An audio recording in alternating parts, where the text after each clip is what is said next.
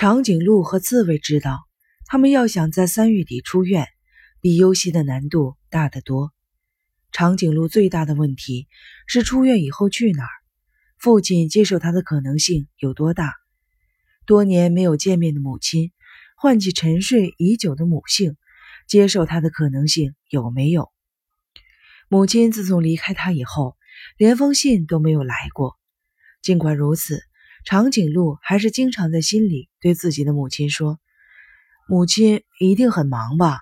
说不定什么时候就会来接我的吧。”听到周围的孩子们对母亲的描绘，长颈鹿知道自己的期待只不过是一种愚蠢的幻想，特别是指望母亲在四月之前决定把自己接回家去。更是绝对不可能的事，怎么办？怎么才能出院呢？苦思冥想中，脑子里浮现出叔叔和婶婶的身影。成为他们的儿子会怎么样？根本想象不出来。与其说是抵触，倒不如说是一种近乎于厌恶的感情。叔叔不英俊，婶婶也不漂亮，个子不高，穿着寒酸，弯腰弓背，毫无自信。就知道嘿嘿的傻笑，话都说不清楚，运动神经绝对没有。周围的人谁也不会说我有个体面的爸爸，更不会有人羡慕我有一个漂亮的妈妈。他们距离我心中理想的爸爸妈妈差得太远了。但是时间不等人呢。二月中旬的一天，趁病室里没有别人，长颈鹿跟刺猬谈了自己的想法。也许这是个好办法。刺猬说：“没想到长颈鹿勃然大怒，当那样两个人的儿子，为什么是好办法？怎么是个好办法？”刺猬不知所措地说：“你希望我反对啊？”长颈鹿没话说了：“那也不是，看来你的生身父母不会来接你出院，更不会跟你一起去爬山。时间可是不多了，虽然不是那么令人满意，但我是觉得他们都是好人。”你看，你又在嘲笑我了吧？反正不是你自己的事情，你在嘲笑我，找那么两个窝囊废当父母。我没嘲笑你，住口！长颈鹿扑过去，一头把刺猬撞倒在地，然后跑到厕所里拼命的踹门。踹了门还觉得不解气，拿起拖把就要砸镜子。有泽，你想干什么？闻声赶来的男护士大喝一声：“讨厌！”长颈鹿狂叫着，举起了拖把，关你的禁闭，扣你的分。男护士又喊了一声：“真的要被关了禁闭，出院可就没门了，更不用说去爬山了。”长颈鹿把拖把放了下来，小声的嘟囔着：“我只不过是想用拖把擦擦地。”说着，真的马马虎虎的擦起地来。要擦地，你就好好的擦。长颈鹿使劲的擦着地。这样总行了吧？擦完地，长颈鹿扔掉了拖把，拧开了水龙头，用冷水洗起脸来。洗完脸也不关水龙头，呆呆地盯着流进了排水口的水。长颈鹿，有人在关切地叫着他。扭头一看，是刺猬。你要是再说废话，我杀了你！长颈鹿看都没有看刺猬一眼。刺猬在厕所门口默默地站了一会儿。默默地走了。这天夜里，长颈鹿做了一个梦，他梦见了母亲、父亲跟已经死去的祖母，三个人在一起高高兴兴的吃晚饭。但是他不知道他自己在哪儿，也看不出那三个人注意到他。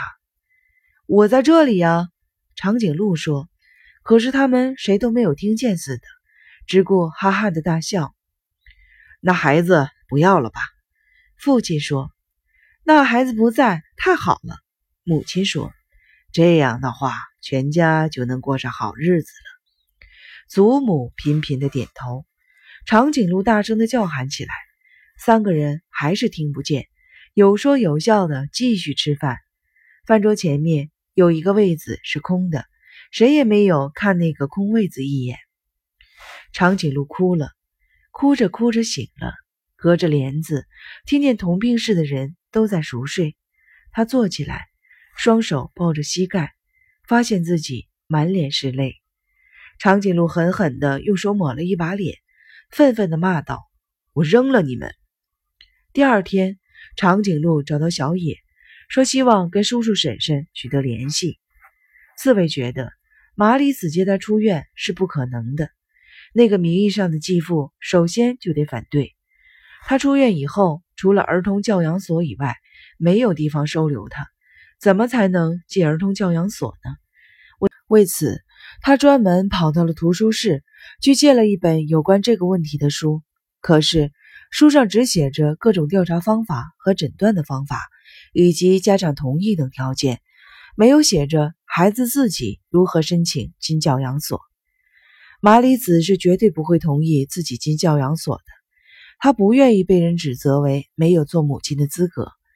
这也是他宁愿把刺猬送到医院来住院。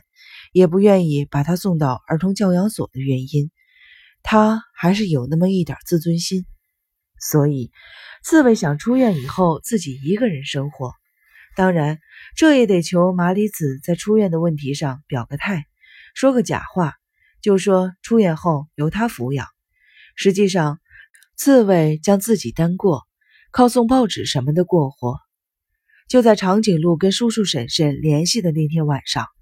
刺猬一咬牙，给麻里子打了一个电话。接电话的是个男人。